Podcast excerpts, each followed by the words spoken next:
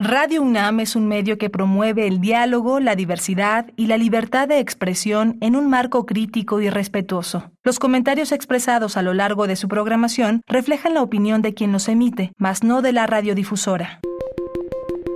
Hipócrates 2.0 Nutrición. Bioética. Estrés. Vacunación. Salud. El Programa Universitario de Investigación en Salud y Radio UNAM presentan Hipócrates 2.0. Investigación y vanguardia en salud.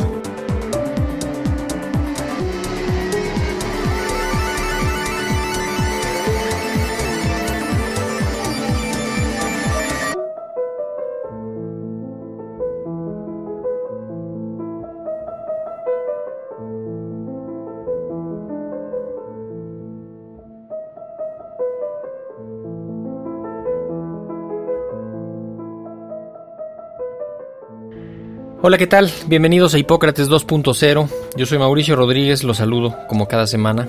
Qué bueno que nos están acompañando, muchas gracias. En el programa de hoy vamos a abordar un tema que ha generado mucho interés eh, referente a la última de las variantes del SARS-CoV-2, la variante Omicron, que en pocos días pasó de ser prácticamente una variante desconocida a una variante de preocupación. Entonces, eh, pues vamos a tratar de poner algunos de los, conocimientos que se tienen hasta el momento y algunos de los conceptos generales sobre las variantes. Para este programa invitamos una vez más al doctor José Alberto Campillo Valderas.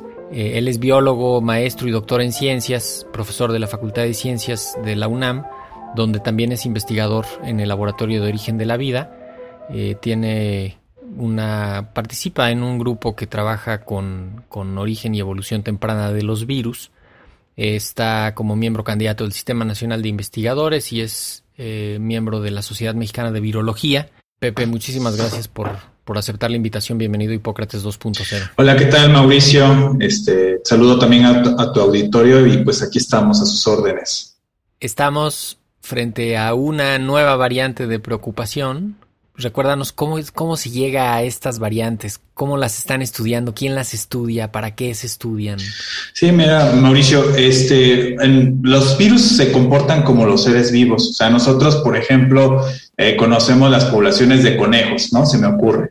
Y, vemos que todos los conejitos pues, se tienen que reproducir y entonces hay veces que en algunos lugares de ciertas regiones eh, del, del, mundo, pues estos se, se sobre reproducen, ¿no? Entonces, eh, los virus igual se comportan de la misma manera, ¿no? Este, son como poblaciones, son finalmente entidades biológicas que tratan, no se reproducen, sino más bien decimos que se replican, ¿no? Y entonces, pues esa es su naturaleza, estarse replicando, pero también estar evolucionando, como, como los conejos, ¿no? Que también este, las poblaciones así evolucionan a través del, del tiempo. Entonces, el problema es que, pues, como son entidades muy pequeñitas, con genomas muy pequeños, a diferencia genoma del conejo, que es demasiado grande. Los ciclos de replicación de los virus son más rápidos que los de un conejo.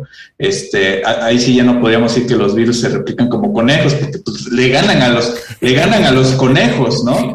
Este, porque son muy pequeñitos, se replican rápidamente y entonces en cada replicación este, pueden tener muchísimas mutaciones y eso es normal, eso es normal. Es decir, en este, desde que se originó el SARS, estamos hablando ya desde el 2019, a la fecha se han creado poblaciones de variantes de manera impresionante. Algunas sobreviven, otras no. Y aquellas que sobreviven, digamos que se han adaptado muy bien a nuestras células, ¿no? Esas que se han adaptado muy bien a nuestras células es porque pues este, presentan algunas mutaciones que son benéficas para estos, ¿no? Y uno, un ejemplo, pues precisamente la variante Delta y pues la, que hoy acontece, que es la variante de Omicron.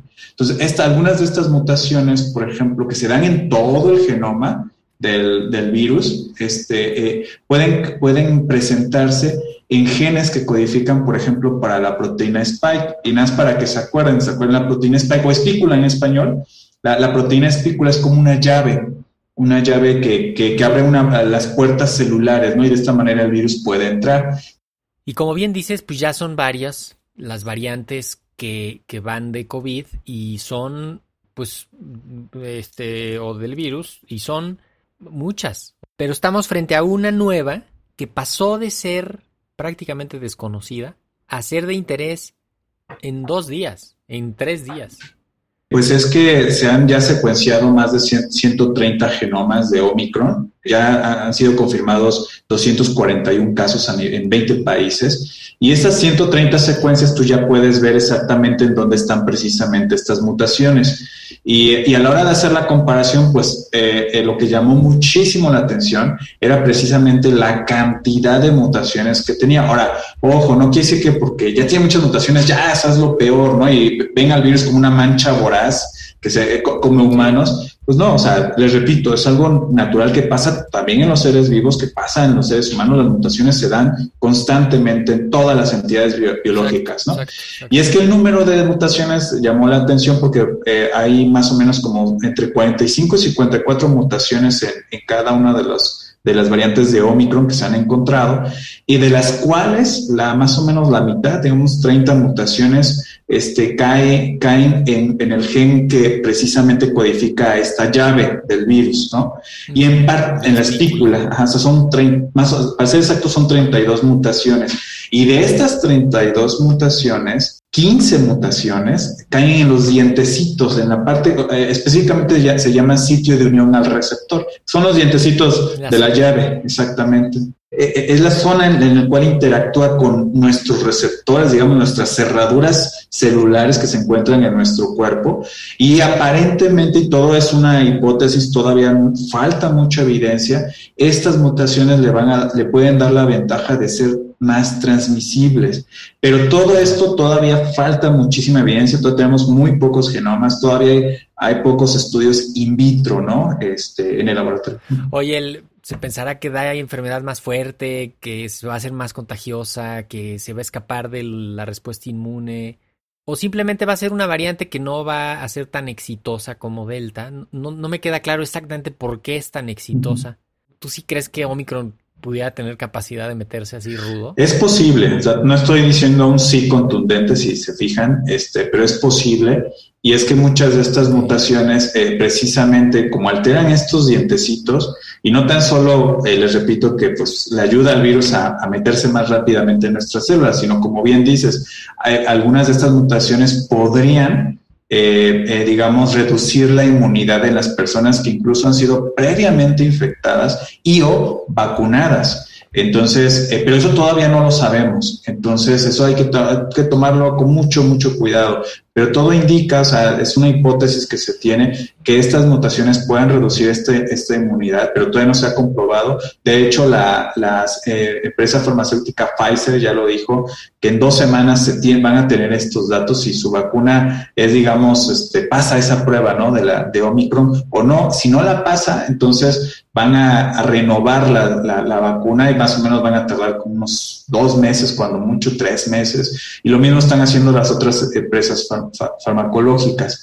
Entonces, pues hay que, el punto es, identificar precisamente que estas mutaciones, eh, como se han dado en este, repito, en esta proteína espícula, pues sí, eh, eh, se piensa que pueda reducir el, sistema inmunitario, pero ojo, y yo estoy con el, como un inmunólogo de la Universidad de, de Cardiff, el doctor Paul Morgan, que él precisamente dice, a lo mejor puede ser una pérdida parcial, no completa de la inmunidad. Entonces, este, eh, y esto precisamente porque el virus puede cambiar, o sea, eso, eso, es innegable y eso pasa, repito, en todos los virus, ¿no? En influenza, en VIH. Pero muchos de estos cambios no pueden ser demasiados porque si no le das en la torre al virus. Y si, si son tantos cambios, a lo mejor ya el virus ya no se puede pegar a nuestra, la, la proteína espícula ya no se podría pegar a los receptores de nuestro cuerpo, ¿no? Entonces tiene que ser ni, ni tanto que quema al santo ni tanto que lo alumbra, ¿no? Claro, no es un virus nuevo como si pudiera pasar con los de influenza, que de pronto hay combinaciones que, que, sí pueden generar un virus completamente distinto. Así es, y entonces ahí, ahí tocas un punto clave porque eh, ahorita las vacunas eh, solamente, pues, por ejemplo, como Pfizer o Moderna, tienen unas este, dos dosis, ¿no? Y otras como la Janssen, pues es una dosis o la de Cancino, ¿no? Entonces, esto significa que este, si, si vamos a, toparnos con nuevas variantes, quiere decir que necesitamos un refuerzo. Eso es importantísimo porque de esta manera puedes inducir más anticuerpos, inducir una, una mayor respuesta celular y por lo tanto también reconocer estas, estas nuevas variantes. Entonces, ahorita los gobiernos tienen que pensar en ese, en ese refuerzo, ¿no? También, y bueno, y por supuesto, ¿no? Este, eh, inmunizar a toda la población. Es lamentable que en muchos países, a nivel mundial es el 50% de, de las personas han sido vacunadas de manera completa, ¿no? Entonces, en nuestro país más o menos ronda los 51%, 60% con una sola eh, dosis para algunos casos, y entonces pues necesitamos que hacer, reforzar las campañas de, vacunación para esto y voltear a ver a países eh, como eh, que, están al sur de África o todo África, porque es en los países africanos solamente el 10% de las personas han sido eh, eh, vacunadas. Es que justamente eso te iba a decir, o sea, por un lado podemos entrar en esta psicosis de refuerzos, este, más vacuna, pero finalmente mientras no se vacune donde no se está vacunando, o sea, no importa que en Israel se pongan el quinto refuerzo y que en Estados Unidos ya sean este, libres los refuerzos y que México ya vaya a empezar a vacunar de refuerzos. Finalmente, estas variantes se pueden hacer donde sea, donde haya casos, y donde va a haber casos, es más probable que sea en lugares donde no hay diagnóstico, donde no hay vacunas, eh, y donde tampoco va a haber infraestructura para, para, o sea, para diagnosticar y para vigilar. Fíjate, es que estoy pensando además en otra, otra idea que se me viene a la mente. Eh, si te fijas, no habíamos tenido mucha noticia de África en la pandemia. Sí. Habíamos, habíamos oído poco. Y, y ahorita sale esta nueva variante, todo el mundo voltea a ver a África y resulta que sí, que un cuarto, o sea, uno de cada cuatro personal de salud de África no está vacunado. Bueno, más bien, solo uno de cada cuatro están vacunados. Y 6-7% de la población de ese continente está vacunada. Entonces, no va a acabarse nunca. Sí, eso es, eso digamos, eh, digamos, es imperdonable, ¿no? Que, que debemos tener una vergüenza mundial que pues el continente africano pues sola, solamente tenga administrado precisamente, es el 10% de, de personas que están vacunadas total o parcialmente, entonces, y que sí puede ser un semillero ahí de, de estas nuevas variantes, pero se puede dar en todo el mundo, ¿eh? Eso pasó en, en Inglaterra con la con Delta, ¿eh? Bueno, Mu en Colombia, Beta en Brasil. Brasil donde sea que haya casos va a poder haber. Eh, quiero en, en, esa esquina de la vergüenza, México, México debería tener vergüenza porque es el séptimo país que más vacunas ha puesto en el mundo. O sea, nos, nos han llegado 180 millones de dosis de vacunas. ¿Qué cara larga tenemos para andar diciendo, no, no se agandallen? sí, somos uno de los países que más vacunas ha recibido estamos en la lista de los países gandallas de vacunas, estrictamente hablando. Estados Unidos creo que ha donado 200 millones de dosis de vacunas. Imagínate, y aún así África sin protección. Y, y que esto, esta reflexión nos hace pensar en que las vacunas no van a ser la, salida, ¿no? Exclusivamente. Sí, pues sí, exactamente. O sea, yo, yo sí creo que, pues, sí, este, tienen que, vacunarse estos países, obviamente, ¿no? Pero de manera alternativa ya ir pensando en el, en el refuerzo. Ahí lo, interesante es que de estas, de estas personas en Sudáfrica en particular, eh, los síntomas eh, fueron muy leves, ¿no? Eso lo, lo, dijo la directora de la de la Asociación Médica Sudafricana, este, la doctora Angelique Coetze, creo que se, se apellida. Y ella decía, bueno, hay, hay, asintomáticos, de hecho, pero pues, los, los, que sí son sintomáticos, pues tienen fatiga, dolores generales, pero incluso no, no tienen este tos, por ejemplo, que era una de las características de la, de la primera. De las otras. Sí, de las otras, ajá. Y, eh, no hay pérdida de olfato o del gusto. Y lo interesante es que la mayoría eran jóvenes. Entonces, eh, no sabemos, y que no hubo un incremento de, en hospitalizaciones, eso sí, aunque parece ver que ahorita ya hay un incremento, pero no se sabe si es debido por la por, por Omicron, ¿no? Entonces, O sea, ese sería, sería como un, escenario ideal, ¿no? Sí. O sea, enfermedad leve, en los que no les ha dado, que les pase por encima tranquila, sin mayores complicaciones. No, podría ser un reto diagnóstico porque si de por sí ya Delta nos puso un reto diagnóstico porque pues, causaba más diarreas y cosas gastrointestinales y, menos este, pérdida del olfato y se portó un poquito diferente con respecto al original. Esperemos que esta sea un poquito más leve y que, pues sí, si se va a contagiar más, que se contagie más, pero, pero que la proporción de gravedad sea menor, ¿no? No sé, porque pienso también en los antivirales, pues en eh, también que no, no es que estén tan a la mano, ¿no? Acaban de avisar que el molnupiravir resulta que no funciona como pensaban y tampoco vamos a tener esa herramienta como, como queríamos, ¿no? Claro, y entonces precisamente las únicas herramientas que ahorita, digamos, tenemos más a la mano que son gratuitas prácticamente o, a bajo costo y que están ahí, o sea, están muy, muy disponibles, son las de siempre, o sea, no estamos empezando desde cero. O sea, es una nueva variante Omicron, pero no estamos empezando desde cero. Ya sabemos defendernos. Está el, cubrebocas, está la, la, ventilación, la sana distancia, por supuesto la vacunación, la higiene, sí. Incluso esto de cerrar aeropuertos y tú no entras y no sé qué, de pronto es como, pues que no vieron que eso no sirve. o sea, ahora sí que no es que no tengan evidencia, no, no se dieron cuenta que eso, la verdad es que no les funcionó a nadie.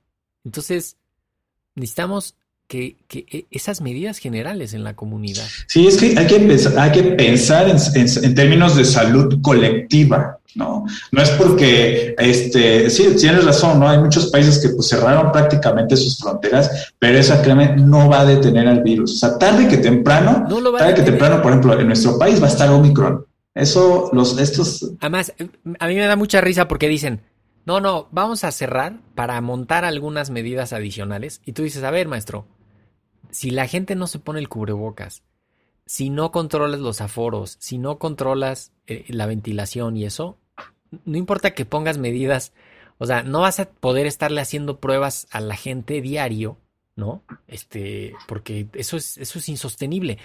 Yo creo que hay que, no sé, hay que cuidarse. Ya va a llegar, de hecho, dediquémosle los últimos dos minutos al, Consorcio Mexicano de Vigilancia Genómica porque están haciendo un trabajo heroico, gigantesco. Y, son los que nos van a ayudar a saber qué onda con Omicron, ¿sí Sí, sí, sí, totalmente. O sea, ahí, el consorcio, la verdad, se ha, este, eh, eh, digamos, se ha vuelto un, referente, ¿no? Este, al menos aquí en el, en el país, porque pues un conjunto de científicos y científicas, pues se ha puesto las pilas para precisamente hacer secuenciación genómica de este virus, junto con, por supuesto, el Instituto de Diagnóstico y Referencia Epidemiológicos, el INDRE, este, el IMSS, exactamente, IMEGEN, etcétera. Entonces, pues toda ahí la comunidad científica, al menos de virólogos y virólogas, médicos y médicas, eh, biólogos, biólogas, etcétera, pues este, pues estamos ahí, ¿no? Tratando de, de, de, de analizar estos, estos genomas eh, y, ver de qué manera, pues, este, eh, eh, ver la dinámica de estas variantes en el, país. Ahorita la, variante que domina es Delta. No hay casos de Omicron todavía detectados en el país, pero pues pronto los va a haber. Sí, lo que, lo que podría estar peligroso, por decirlo suave, es que nos agarre la subida de la cuarta ola que ya empezó y justo como este momento de desorden de transmisión muy activa que va a ser las últimas semanas de diciembre y en los casos que se produzcan y entonces las primeras dos semanas de enero vamos a tener mucha transmisión de virus y eso si se mete a ese escenario Omicron y no sabemos exactamente cómo va, pues podría ser un riesgo adicional, ¿no? Sí, sí, sí, o sea, hay que ver cómo se comporta precisamente el, este virus ahorita que son épocas de frío, porque pues bueno, la, mayoría de la gente pues eh, eh, eh, cuando hace mucho frío pues se va a los espacios cerrados, ¿no? Porque hace mucho frío y este, y entonces pues en esos espacios que están cerrados a veces están mal ventilados y entonces pues imagínate, ¿no? Hay el, transmitidero de, de, virus que se puede llegar a hacer, ¿no? Entonces hay que ver. Y luego Sí, o sea, hay que, digamos, yo sé que ya estamos cansados de, de, que pues estamos encerrados, de que a veces algunos no hemos visto a nuestras familias en mucho tiempo, pero este, pero pues se debe tener muchísimo cuidado, ¿no? No se va a decir, bueno, me voy a quitar el cubrebocas un ratito, ¿no? Porque pues, este, en, un espacio cerrado, por ejemplo, en la calle a lo mejor tal vez, este, son espacios abiertos igual ahí, pero, pero sí es importante que en espacios cerrados estén bien ventilados, que ya estés con personas que estén ya totalmente vacunadas, este, eh, pero de preferencia evitar hacer reuniones, ¿no? Sí, y, administrar los riesgos, ¿no? Reducir los contactos. Yo insisto mucho en que, en que elijas esta temporada a, dónde vas a ir, con quién te vas a ver y que, y que sean los menos posibles, ¿no? No, no te digo enciérrate a, a, Cali y, a Piedra, porque eso ya no funciona y tampoco podría, podría ser viable eso, pero sí administra, o sea, no te vayas de, de, reunión social jueves, viernes, sábado, domingo y veas a gente y gente y gente y gente y eventos sociales y eventos masivos y, y, cosas así, porque eso va a ir amplificando, amplificando la epidemia. Quiero cerrar, Pepe, con un poco reconociendo en que ustedes, los que estudian el origen y la evolución temprana de los virus, me imagino que están fascinados viendo qué está pasando con, con, con este virus este, y, hacia dónde se está moviendo. ¿Y tú crees que se pueda mover para algún lado, que se pueda pasar a algunos animales, que, que, cambie tanto como para cambiar de hospedero, que, que de pronto ya se vaya más hacia los murciélagos otra vez o algún otro animal? ¿Qué te imaginas? llegó para quedarse en el ser humano. Sí, llegó para quedarse. Y como siempre le digo a mis estudiantes, ¿no? O sea, en evolución no podemos predecir. Sea, son fenómenos biológicos que se dan eh, eh, eh, generalmente al azar y al menos podemos ver algunas tendencias, ¿no? Entonces, y luego agrega el factor humano, que también es este, un poco azaroso. Entonces, pues ya es difícil de determinar, ¿no? Pero bueno, o sea, los coronavirus precisamente sí se caracterizan por este, estar cambiando de hospederos. Principalmente son hospederos mamíferos, ¿no? Entonces, eh, el, ya es lo que es seguro es que pues eh, dio este salto, ¿no? De, eh, el SARS-CoV-2 este, tiene un ancestro, así le decimos en biología, un ancestro en común parecido a, un coronavirus, a los coronavirus que infectan a algún, algún tipo de murciélago, si pudo darse este salto de murciélago al ser humano. No sabemos si utilizó un intermediario, es decir, otro mamífero pequeño y de ahí saltó al ser humano, o fue directamente murciélago humano. Ahora, eh, sí ha habido casos, este, por ejemplo, ahorita ya salió un artículo hace más dos meses, si mal no recuerdo, que sí había una transmisión directa de humanos a, este, a venados. Eh, pero también se ha visto en, en, otros mamíferos como los tigres. Eh, sí, unos felinos grandes, ¿no? En el, en el, zoológico de Nueva York, eh, incluso en San Diego, en el parque de San Diego, estaban vacunando, estaban haciendo unos experimentos vacunando con la vacuna de Pfizer. Muy polémicos, ¿eh? De, de cómo demonios están usando la vacuna para eso, pero justamente estaban viendo si, si era necesario y si había alguna protección de, de, los, de los animales del zoológico. Sí, este, pues o sea, se dan estos saltos, digamos, porque pues tienen estos, estos este, receptores celulares, también los tienen los murciélagos, los tienen otros mamíferos, los tenemos los humanos, y como nos parecemos mucho, pues claro, ¿no? El virus aprovecha eso, pero pero el SARS-CoV-2 sí es muy específico del ser humano, o sea, cuando ya está en otros animalitos, pues no, este, no es muy claro que se pueda transmitir de un tigre a un ser humano, por ejemplo. Ya. Sí. Pues sí, tenemos que, cerrar. Creo que en resumen, eh, digo, reiterar y, aclarar, esto lo estamos grabando a las 9 de la noche el martes 30 de noviembre, con la información que tenemos a la vista. Seguramente cambiará un poco la información que hay, pero de cualquier manera, el mensaje central es hay que seguirnos cuidando. El cubrebocas, las medidas básicas, la ventilación, la higiene, etcétera. Eh, hay que esperar a que la ciencia diga qué onda con Omicron. No tomar todavía este, decisiones apresuradas y, no bajar la guardia, ¿no? ¿Con qué, ¿Con qué te despides? Claro, o sea, seguir esas medidas de prevención y agregaría otra, ¿no? Que es la, precisamente eh, la información, la, información fidedigna, la, la verdadera información que está ahí, que la encuentras este, en las páginas de la UNAM, en, las páginas de la Organización Mundial de la Salud, del CIPESTAR, etcétera, etcétera, instituciones académicas. Hay muchísima información ahí al respecto y que pues este, eh, eh, eh, atengámonos a, ese tipo de información porque para, para evitar este tipo de, de pues, alarmas innecesarias, ¿no? Porque decían, ay, pues que tiene 60 mutaciones, ¿no? Es un monstruo, ya vamos a morir todos. Pues no, no es así la cosa. Entonces, pero, pero tampoco les estoy diciendo relájense. O sea, no, al contrario, o sea, ya sabemos cómo defendernos, continuar con esta, con el cubrebocas, con la sana distancia, ventilación y la, la, vacunación. Entonces, eso es súper importante. Y sobre todo aquellos que, bueno, que nos están escuchando y que, y que eh, eh, tienen este tipo de información, pues también dispersen, así como se dispersa el virus, infecten con conocimiento a sus, a, su abuelita, a su tía, este, aunque sea a, su familia nuclear, ¿no? Este, eso, eso sería muy importante y eso, yo creo que eso es una obligación moral que tenemos nosotros cuando tengamos esa información, ¿no?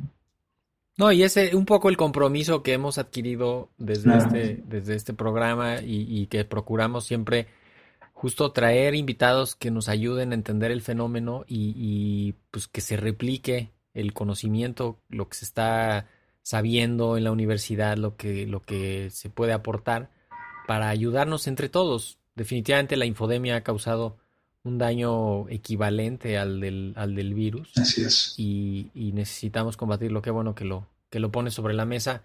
Con eso nos despedimos, doctor José Alberto Campillo Valderas, profesor de la Facultad de Ciencias en el Laboratorio de Origen de la Vida.